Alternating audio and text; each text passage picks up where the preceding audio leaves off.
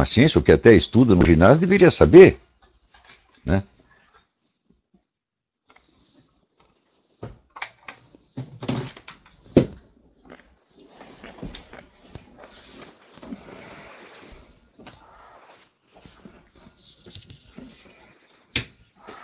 Então, uh, também uma outra discussão que surgiu no Facebook, e que ilustra isso de uma maneira quase espetacular, é a noção de cultura negra. Eu digo, olha, essa expressão aparece a todo momento, tá certo? É... E aparentemente ninguém se dá conta sequer de que não é que esse conceito não corresponde a nenhum objeto externo, ele não pode corresponder porque ele é um conceito autocontraditório. Um conceito autocontraditório, ele se nega a si mesmo e ele não pode corresponder a nenhum objeto. Ou seja, para que um conceito valha alguma coisa, ele tem que, em primeiro lugar, atender este, é, este requisito. Ele não pode ser autocontraditório. Tá certo? Se ele não for autocontraditório, quer dizer, se ele tiver aquela mínimo de coerência, mesmo, aí não, mesmo assim não quer dizer que ele corresponda a algo de real. Mas se ele é autocontraditório, não vale sequer a pena você perguntar se ele corresponde a algo de real, porque isso é impossível. Então, quando você diz cultura negra, você está caindo, vamos dizer, numa autocontradição terrível, porque se algo é cultural, não pode ser racial ao mesmo tempo. Né? Aquilo que é racialmente determinado não pode depender de cultura alguma. Por exemplo, a própria diferenciação entre as raças, a pigmentação da pele, ela depende de algum fator cultural? Não, ela é um fator puramente é, é biológico, tá certo? E que a cultura não pode alterar de maneira alguma, tá certo? Do mesmo modo, aquilo que é cultural é, depende da ação humana, são criações humanas, tá certo? E não pode ser inteiramente determinado por um elemento biológico, senão o próprio conceito de cultura desapareceria. Então, quando ele diz cultura negra, ele está falando uma impossibilidade pura e simples.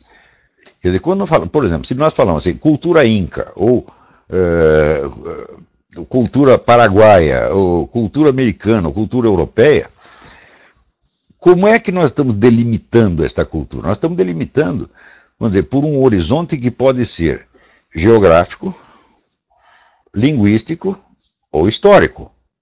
Por exemplo, existe uma cultura judaica que não é geograficamente localizada, mas ela tem identidade histórica, quer dizer que quer dizer que cada geração se reporta às anteriores e todos participam do mesmo senso de identidade ao longo dos séculos e dos milênios. Então você, ela tem uma unidade que é de ordem religiosa, linguística e histórica. É? É, em outros casos, nós, existe uma referência geográfica muito, é, muito clara, mas uma referência racial jamais existe. Isso quer dizer que uma cultura pode ser delimitada geograficamente, linguisticamente, ou por fatores religiosos, ou pela sua continuidade histórica, mas não pode ser delimitada pela raça dos seus participantes. Isso é absolutamente impossível.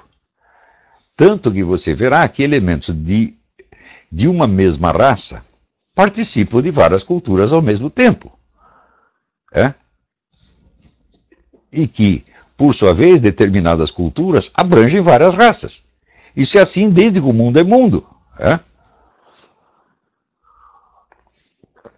Isso quer dizer que se você pode participar de uma, de uma cultura, essa participação ela não depende e não pode depender de raça alguma. Mesmo porque, veja o seguinte, as culturas existem desde que o mundo é mundo. Um grego sabia perfeitamente distinguir entre a cultura dele e a cultura dos bárbaros.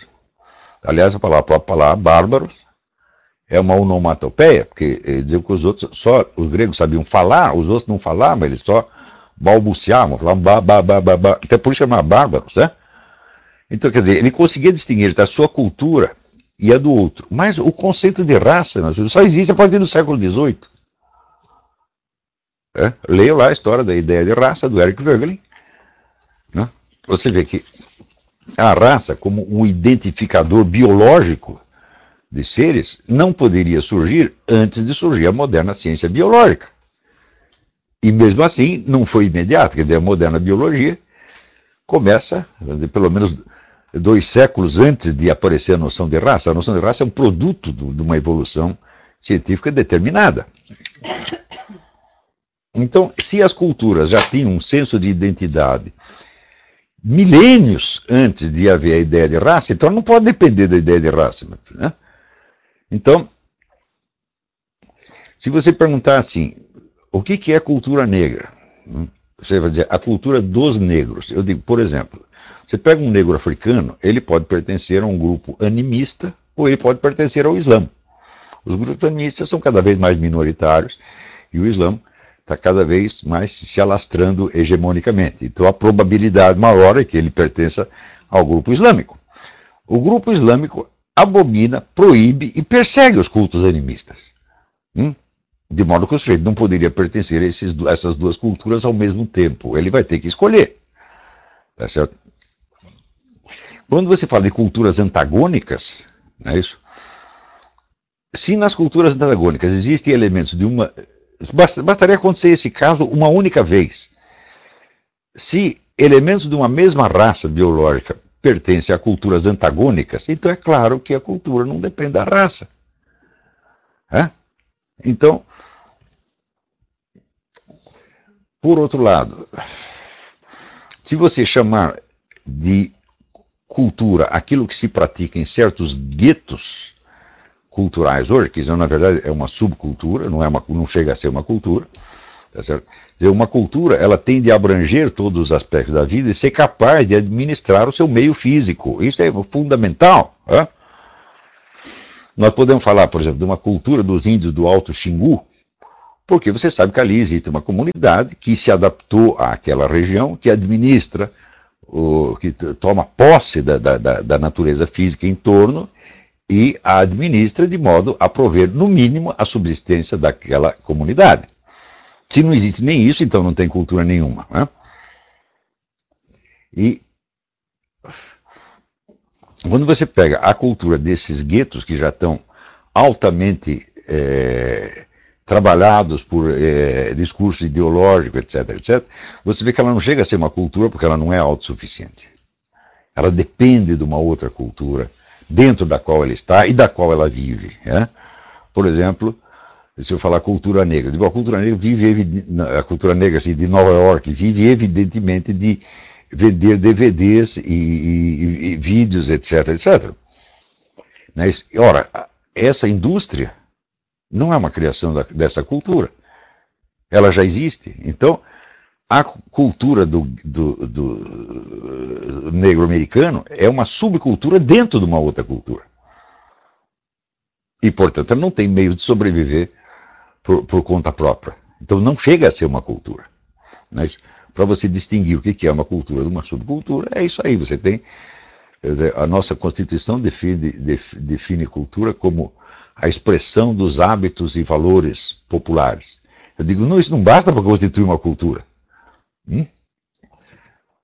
Então, só no sentido, vamos dizer, analógico, quando você pode falar até de uma cultura familiar, por exemplo, a família do Olá tem certos hábitos, usa certas palavras, etc, etc. Bom, você pode dizer a cultura dessa família, mas é um uso é, totalmente é, analógico e tremendamente elástico. Né? Dizer, o que define dizer, a cultura é que é, ela é, por assim dizer, o, o centro articulador de uma sociedade cuja sobrevivência depende dela. Não é isso? Então, por exemplo, se você pegar, sei lá, a cultura grega do tempo de Platão, ela não dependia absolutamente para sobreviver, ela não dependia da cultura persa nem da cultura chinesa. Então, a capacidade de administrar um meio físico é a condição número um para que você possa falar de que existe uma cultura. Tá certo? Então, você vê que só com essas observações, a noção de cultura negra já acabou. Então, se não existe objetivamente a cultura negra, mas existe ao contrário, existem culturas africanas totalmente incompatíveis umas com as outras, tá certo? E se pessoas de raça negra participam de outras culturas, você eu pergunto, o que, que você quer dizer com cultura negra? Você não quer dizer absolutamente nada. Isso é apenas um slogan de um movimento político que explora a subcultura do gueto. É isso que você está querendo dizer. Então, quando se fala cultura negra, é, você não está se referindo a um objeto, mas você está se referindo a um sentimento de participação. Quer dizer, se você é, ama as mesmas coisas e odeia as mesmas coisas, então você é amigo nosso. Tá certo? E esta, esse sentimento de amizade e participação funciona nessas mentalidades como um substitutivo da referência à realidade. Duas pessoas se identificam uma com a outra, elas têm a impressão de que elas sabem o que estão falando, do que estão falando, mas na verdade elas só estão falando uma da outra e não de alguma coisa. Tá? E este modo de raciocínio, ele de fato se tornou é, endêmico. Você veja, no, no, caso do Brasil, por exemplo, né? É, praticamente toda a nossa grande cultura do século XIX, praticamente 80% foi feita por negros e mulatos. Né? Mas é essa a cultura negra com que os caras se identificam? Não, porque esta não é cultura negra. Essa é a cultura europeia, tal como assimilada por um grupo racial, tá certo? que se torna, então, um agente criador dentro dela. Quer dizer, o sujeito vem de uma raça, se incorpora na cultura que veio de outra raça, tá certo? E, de certo modo, se torna o dono do pedaço. Você não encontrará, sei lá, no século XIX, expressões intelectuais mais altas do que Machado de Assis, eh, Cruz e Souza, eh, Castro Alves, que não era preto, era mulato, né? Então, Você vê que na, na, na Rússia, foi o poeta, maior poeta russo, Pushkin. Pushkin era preto. Né? E, na Alemanha, Thomas Mann era bisneto de preto. Tá então, quer dizer, o que, que ele tem de cultura africana? Absolutamente nada. É então, você verá, quando os instrumentos de ação cultural usados pelo indivíduo, quer dizer, as formas nas quais que ele se apropria e se manifesta vem de uma outra cultura, ele pertence a esta cultura e não à sua raça originária. Isso me parece a coisa mais óbvia. Agora, se você quer extrair, ah, nós queremos aqui a cultura negra, então tiramos tudo aquilo que é europeu. Hã? E tiramos também tudo que é americano. A verdade é a seguinte: não sobra nada. Nada, nada, nada, nada, nada. Porque você vai dizer, ah, então a cultura que nós herdamos dos nossos ancestrais. E meus filhos, das tribos africanas que foram para o Brasil, elas tinham culturas muito diferentes, antagônicas, tá certo?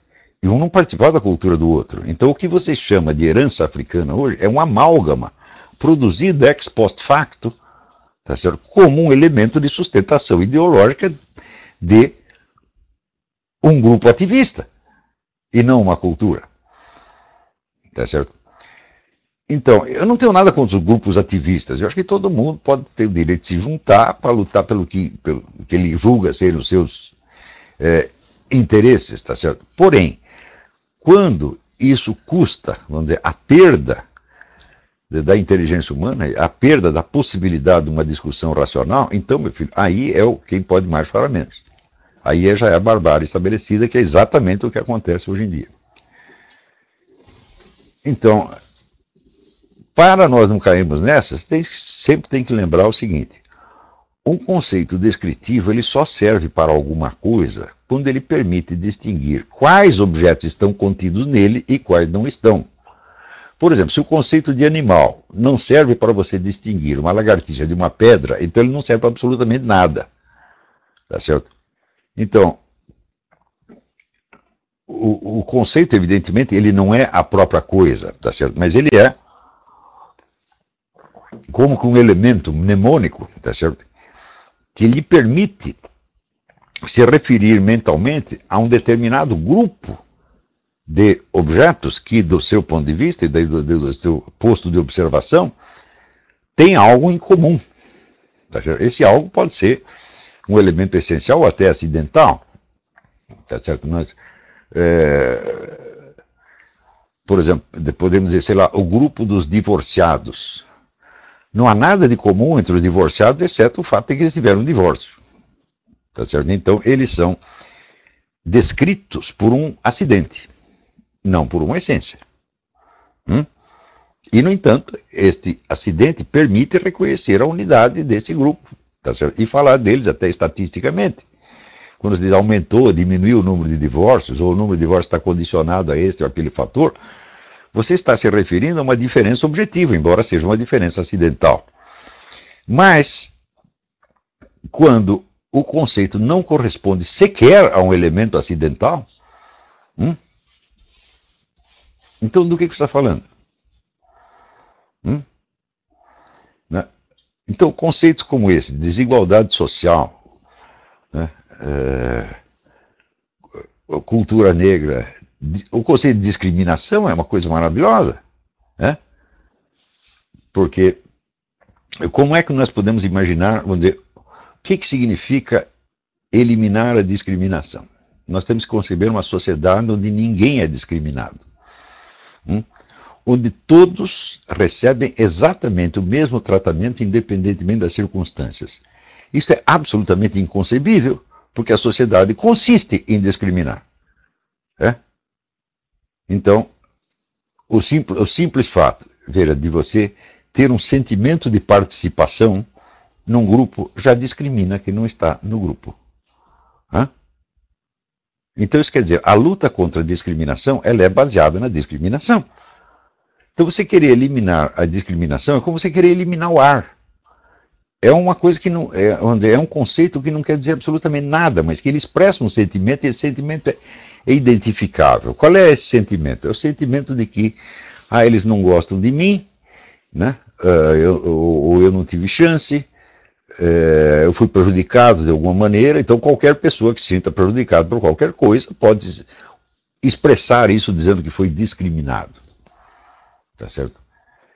Então, vamos supor o seguinte: você é um judeu e você está lá no campo de concentração, tá certo? Você está pesando 31 quilos, tá certo? E, já não tem o próximo rato para você comer. Você foi discriminado. Hum? Então, aqui também, né, você tem, por exemplo, né, o, o, Barack Obama, que foi criado por uma boa família, né, teve acesso a tudo, etc, etc, mas como ele é preto, ele se sente discriminado. É, ele tem o mesmo sentimento do cara do campo de concentração.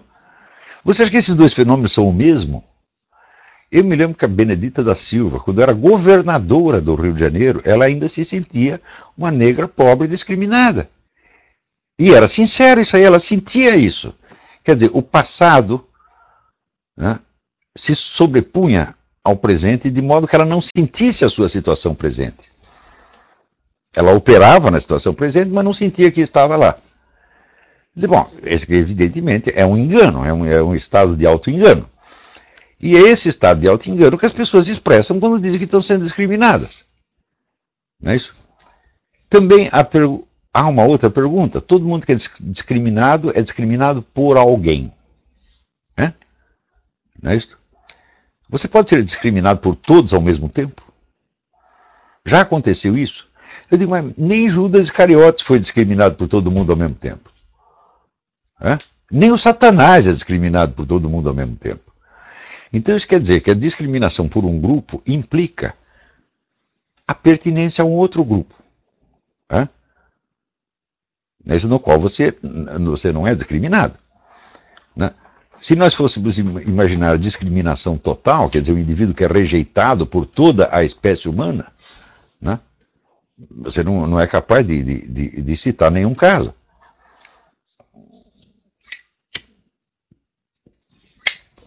Portanto, a, a, o termo discriminação, se ele revela alguma coisa, ele diz respeito à relação entre determinados grupos. Não é isso? Grupos que se distinguem. Mas pergunto eu, esses grupos querem fundir-se? Ou querem permanecer distintos? Hum? Você diz, não, eu quero conservar a minha identidade. Eu, pronto, já discriminou o vizinho. Então, é impossível você raciocinar com esses conceitos. o que quer que você tente pensar usando esses termos como é, desigualdade, discriminação, cultura negra, etc, etc, né? opressão machista, etc, etc, você não consegue raciocinar. E justamente porque não consegue raciocinar é que esses termos têm este apelo tremendo às consciências. Porque, como eu disse, você não tem um objeto mediador. Você não está se referindo a nada, você está apenas trocando emoções e estímulos. Isso quer dizer que o sujeito que faz isso, vamos supor, não estou falando do, do Zé Povinho nem de estudante, eu estou falando do, do engenheiro social que está planejando obter algum resultado e que, portanto, inocula esse tipo de, de, de, de chavões na cabeça das pessoas para induzi-las a comportar-se desta ou daquela maneira. E para ele planejar esta ação, ele pode raciocinar desta mesma maneira? Não, porque ele está se reportando dizer, a um objeto existente, uma, uma, coisa que existe na realidade, que é a comunidade sobre a qual ele pretende agir. É? Então, para ele saber se a operação está funcionando ou não, ele tem que se reportar a esta realidade objetiva. Portanto, o autor desta operação não pode raciocinar da mesma maneira que ele está ensinando os outros a raciocinar. Ele tem que conservar a capacidade normal da inteligência, ao mesmo tempo em que ele a deprime e debilita nas pessoas que são os alvos da operação. Está entendendo? Então, isso quer dizer que praticamente hoje você só encontra uma inteligência normal em pessoas malignas, psicopatas, que são capazes de planejar essas coisas e que têm uma inteligência normal, às vezes até superior, ou em um reduzidíssimo número de observadores que querem a realidade objetiva e que percebem esta imensa tragédia que está tá acontecendo. É? Quando você lê as obras do Eric Voegelin, a cada três páginas, né, ele está chamando a atenção de você para esse fenômeno. Dizendo, olha, esse conceito que você está usando não é um conceito. Conceito vem de com, que quer dizer junto, e sepio, do verbo sepio sepiri, quer dizer agarrar, pegar. Até em alemão, o, o conceito é begriff, que vem do verbo greifen, que quer dizer agarrar. Hum? Então, quer dizer, você não está agarrando nada, você está pegando ar. Ou seja, não há um objeto, você não está agarrando o objeto, você está apenas se comunicando com outro ser humano. E dizer, o que, que é o treinamento básico em filosofia e ciências humanas? Este é o primeiro requisito do treinamento básico, quer dizer, você aprender a lidar com conceitos, de modo que você possa sempre se certificar se você está falando de alguma coisa, tá certo? ou está agarrando o ar. Se você não sabe isso, então é seguinte, você não sabe nada de ciências sociais, absolutamente nada. Então, das pessoas que usam esse tipo de discurso ininteligente, existem dois tipos. Existem aqueles que sabem que estão fazendo isso, e que são pouquíssimos, que são pessoas de altíssima inteligência. Muitos trabalham, sei lá, para o CFR, trabalham para a KGB, trabalham para o David Rockefeller. É, e, por outro lado, tem pessoas que não estão trabalhando para ninguém, mas que também entendem o processo e tentam esclarecê-lo, que é exatamente o que eu estou fazendo aqui, o que Eric Voegelin fez a sua vida inteira e assim, assim por diante. Né? Muito bem. Ainda há tempo para a gente começar a leitura do texto? Ou já foi longe demais? No Brasil são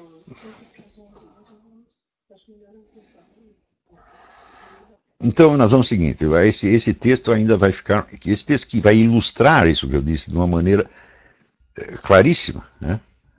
É, vai ficar para a semana que vem e vamos fazer um intervalo e daqui a pouco a gente volta com as perguntas.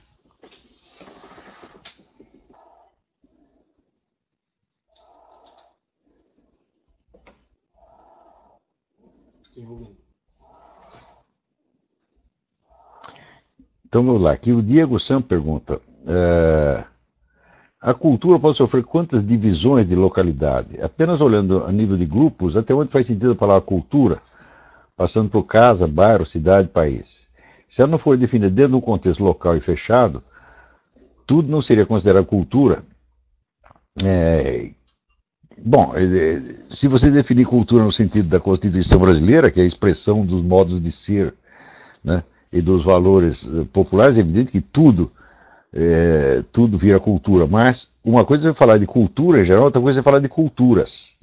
Para que você é, admita que uma determinada cultura existe como entidade identificável, a primeira condição é que ela seja o padrão de apropriação dos meios materiais de subsistência. Se ela não consegue subsistir por si própria, se ela depende de uma outra, então não é uma cultura.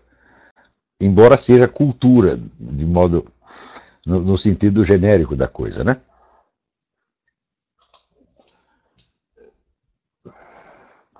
Então, quando eu falo apropriação, isso aí pode, nem sempre significa uma posse territorial. Mas a possibilidade, vamos dizer, de um grupo, com base nos seus valores e costumes, sobreviver ao longo do tempo, mesmo em ambientes distintos, assinala também uma cultura. É o caso da cultura judaica, que existe e tem unidade, tem continuidade ao longo de, de milênios, embora tenham se deslocado e tenham até se desmembrado em mil, mil pedaços. Mas esta, esta é, quer dizer, seja nas épocas em que tem um território, seja nas épocas em que não tem, a cultura judaica provou a sua capacidade de subsistência, tá certo?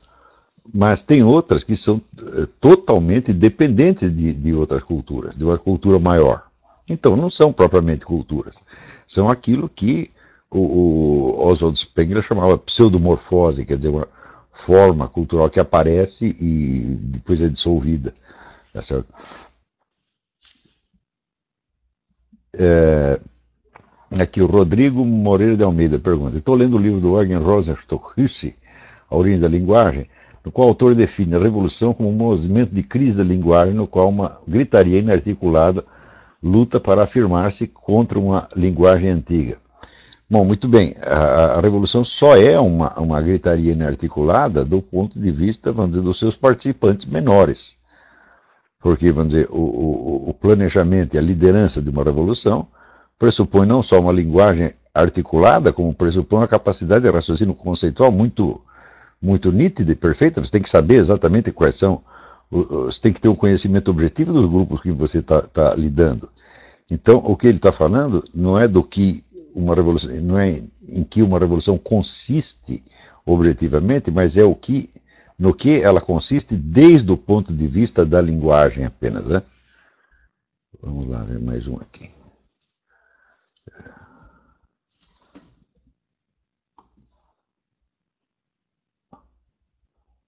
Lucas Bezerra pergunta: Como saber se um conceito é válido ou não? Existe algum método sistemático para isso? Existe um critério geral que é justamente esse mesmo que eu já dei. Um conceito é válido quando primeiro lugar, ele não pode ser autocontraditório. Tá certo? Você pode fazer o conceito de uma coisa que não existe. Tá certo? Aqui nos Estados Unidos se usa muito a palavra conceito, concept, como, como para se querer designar um plano. Quer dizer, algo que você quer fazer. Tá certo? É, mesmo esse não pode conter autocontradição. Então, em primeiro lugar, não pode ser autocontraditório. Em segundo lugar, ele tem que permitir distinguir quais objetos lhe pertencem e quais não pertencem. Não é isso? É, dizer, é o requisito básico da, da, definição segundo Aristóteles, quer dizer, você abranger todos os objetos que cabem ali e nenhum objeto que não cabe. Tá certo?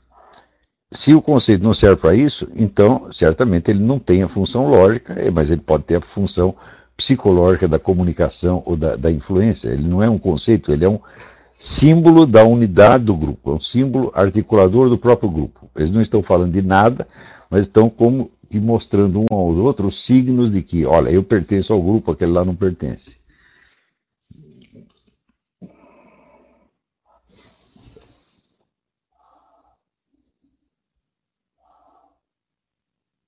Wagner Bento pergunta: em que ordem devo estudar as obras de Platão e Aristóteles?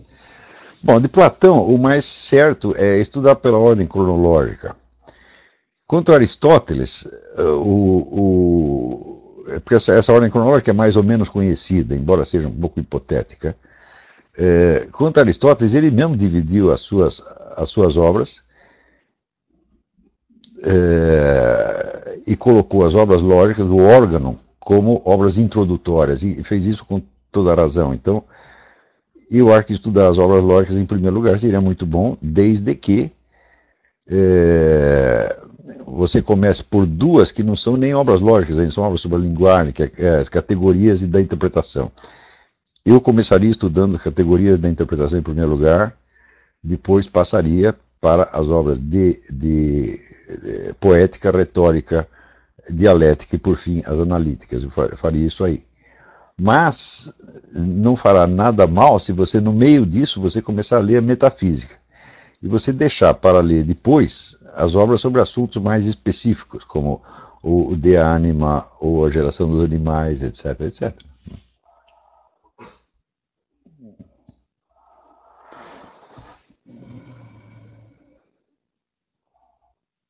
Mara Signorelli pergunta: Eu ouvi de pessoas que respeitam e admiram que a música de Debussy, Chopin e Beethoven não fazem bem porque são muito depressivas. Acredito que se o sujeito só escutar Chopin e Debussy em sua vida, ele pode acabar mal. No entanto, como poemas de Manuel Bandeira e Fernando Pessoa são, embora às vezes depressivos, muito úteis para simbolizar certos estados de espírito que inevitavelmente nós temos, por que com a música deve ser diferente? Você tem toda a razão, quer dizer, a música não tem obrigação de alegrar você. Além disso, mesmo, é, é o que dizia uh, Aristóteles, né? Um quadro que represente o feio pode ser bonito enquanto quadro. Você tem um monte de quadros de Goya, por exemplo, que representam coisas feias. Né? Mas o quadro, enquanto tal, é bonito, de maneira que você tem a emoção, é, vem em duas, em duas faixas. Você tem a emoção diante do objeto e você tem a emoção diante da sua representação artística, que é diferente.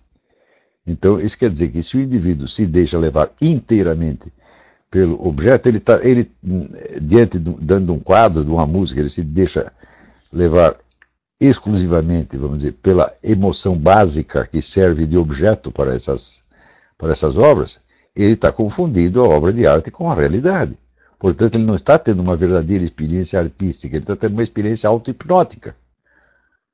Então, vamos dizer, a, a, a apreciação da, da obra de arte exige um certo afastamento em relação ao seu objeto, ou ao seu conteúdo, por assim dizer, de modo que você possa contemplar a forma enquanto tal. É isso? Se não for isso, então a literatura universal é inteiramente depressiva, porque Dante fala do quê? Fala do inferno. Né? Shakespeare só fala de, de, de, assassinatos, incestos, traições, etc. É assim por diante. A própria Bíblia, você não pode ler a Bíblia sem você ficar deprimido, pô.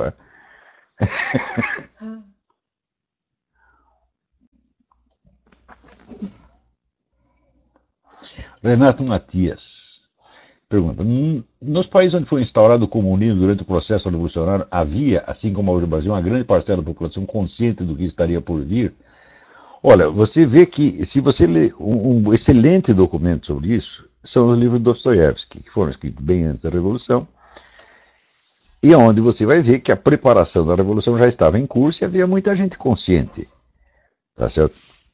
Então, se você pega os demônios, são, são pessoas que ficam bebendo vodka e discutindo a noite inteira, ou bebendo chá quando não tinha vodka. É, e você vê ali né, o, o caráter explosivo do que estava acontecendo. Todo mundo sabia que alguma coisa viria, não sabia exatamente o que. Tá certo? Então, por exemplo, no romance Os Demônios, tem um sujeito que se comporta de uma maneira assim caracteristicamente psicopática, né? Ele uh, humilha as pessoas, manipula, etc, etc. E enquanto isso ele está preparando dizer, um incêndio numa favela que tem no lugar para provocar desordem social. Quer dizer que toda aquela conduta anterior dele já é em vista de um determinado plano que está sendo executado. Então você vê que Dostoiévski, pelo menos, tinha muito clara consciência do que estava por vir.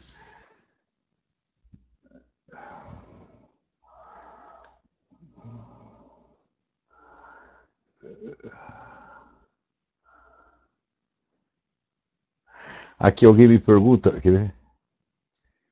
O Caio Augusto Marcel pergunta se eu li o livro do Carl Gallups, uh, o Rabino que encontrou o Messias. Não, eu não li ainda esse livro, estou muito curioso, mas eu uh, uh, vou ler depois. Obrigado pelo lembrete.